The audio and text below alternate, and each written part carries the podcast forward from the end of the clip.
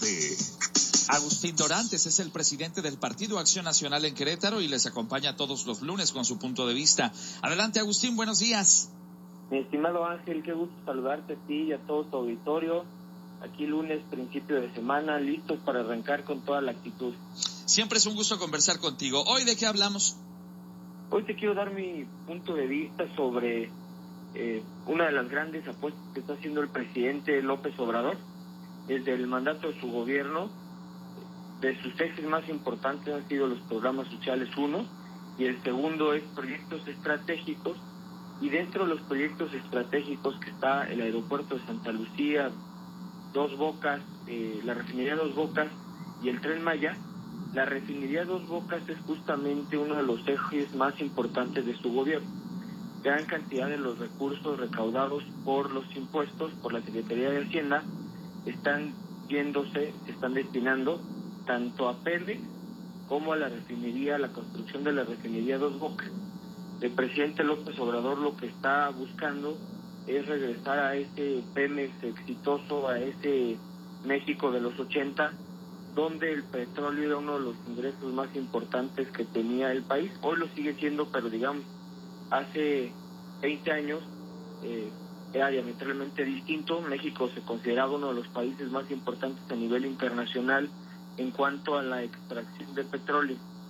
Al inicio de la administración, cuando dio a conocer el proyecto de la refinería Dos Bocas, hubo algunas eh, instituciones, organizaciones de la sociedad civil que manifestaban que estábamos viviendo tiempos distintos y que construir una refinería podía ser un proyecto arriesgado.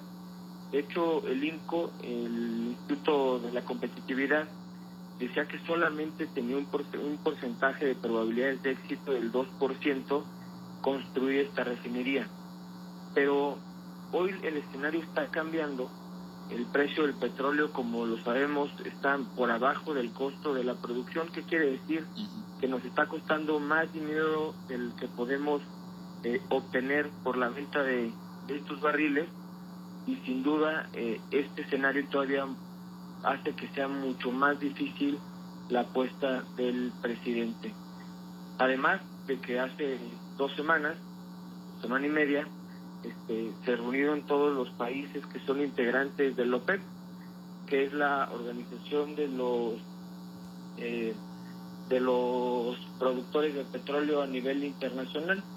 Es organización de países de explotadores de petróleo y solicitaban a todos los que son parte, más a sus aliados, México es uno de ellos, que redujeran la producción del petróleo, esto con el objetivo de bajar eh, de, bajar la producción y por consiguiente subir el costo del mismo al tener menos oferta. Y México fue el único país que no estuvo de acuerdo con esta propuesta. Al final logra que Estados Unidos absorba parte de eh, el compromiso de, de, la baja, de la baja de la producción, aunque ha tenido consecuencias negativas debido a que Arabia Saudita, que es de los grandes exportadores de petróleo, está inundando el mercado, sobre todo el mercado donde eh, tenía clientes el mercado mexicano y está dándoles descuentos para bajar de esta forma la venta del barril eh, del barril mexicano. Y tu consciente qué está sucediendo que se está teniendo que vender más barato el barril.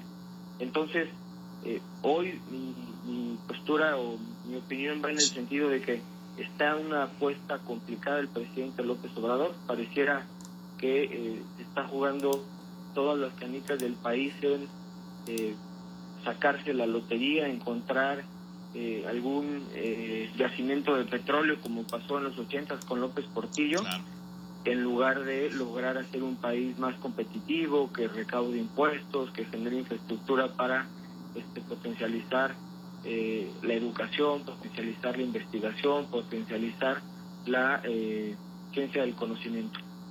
Es un, eh, eh, como dices, pues una, una apuesta a ver si te sacas la lotería un poco más con ilusión que con, con eh, datos duros, como el que va y se compra pues el boletito de la lotería justamente o del melate, pues haciendo changuitos y en una de esas latinas, pero pues la verdad es que estadísticamente tienes más probabilidades en contra que la, la posibilidad de que efectivamente te pueda sacar el melate. Ya eso le está apostando el presidente y para muchos, muchos especialistas es una apuesta que sin duda será fallida. Pero bueno, pues veremos cómo sigue avanzando este tema. Por lo pronto, Agustín, yo te quiero agradecer mucho platicar con nosotros este lunes. Te deseo una estupenda semana y aquí nos encontramos dentro de ocho días.